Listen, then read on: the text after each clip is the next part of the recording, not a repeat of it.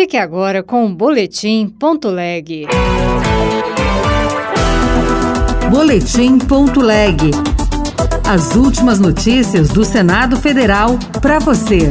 O Senado vai debater na segunda a vacina obrigatória contra a Covid em crianças. Os testes que foram realizados em 2020 para desenvolvimento das vacinas experimentais em todo o mundo foram muito heterogêneos, dependendo de tecnologias emergentes não convencionais, algumas com abordagem nunca testadas em seres humanos. Uma exposição de fotos no Senado marca os dois anos da guerra na Ucrânia. Eu sou Regina Pinheiro e este é o Boletim Ponto Leg. A vacina contra a Covid-19 para crianças de seis meses a cinco anos será tema de debate no plenário do Senado. A vacina contra a Covid passou a fazer parte do Programa Nacional de Imunizações no início deste ano.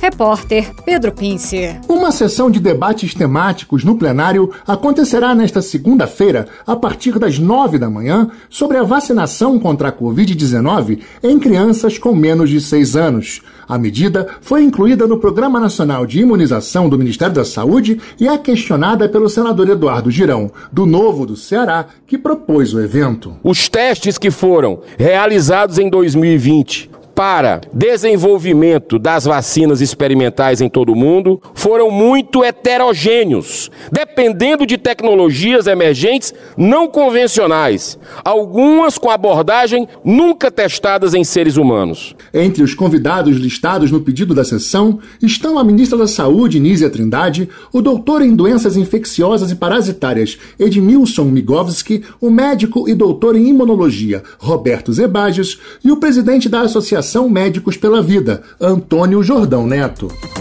Um projeto recém-apresentado no Senado pretende alterar a Lei Orgânica Nacional das Polícias Militares e dos Corpos de Bombeiros Militares para combater as desigualdades de gênero nos concursos.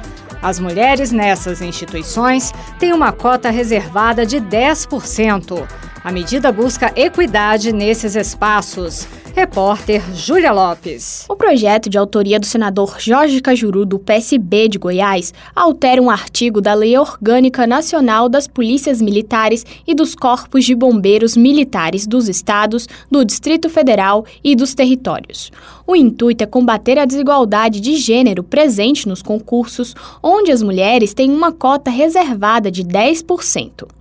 Segundo a justificativa do projeto, que está na Comissão de Segurança Pública, Jorge Cajuru ressaltou que não se pode ser estabelecido um limite de vagas para o sexo feminino nos concursos. Ele estabelece que nos concursos públicos para preenchimento de vagas nestas corporações não pode ser estabelecido limite de vagas passíveis de preenchimento por mulheres ou cota máxima para sua convocação, criando-se então uma regra nacional que não existe. Depois da Comissão de Segurança Pública, o texto segue para a Comissão de Constituição e Justiça. A guerra na Ucrânia completa dois anos neste sábado. No Senado, uma exposição aberta à visitação do público na quinta-feira chama a atenção para a dor e o sofrimento provocados pelo conflito. Repórter César Mendes. Na madrugada do dia 24 de fevereiro de 2022, a Rússia invadiu o território da Ucrânia por terra, ar e mar. A ação aconteceu após o reconhecimento da independência de duas províncias separatistas do leste ucraniano pelo presidente russo Vladimir Putin.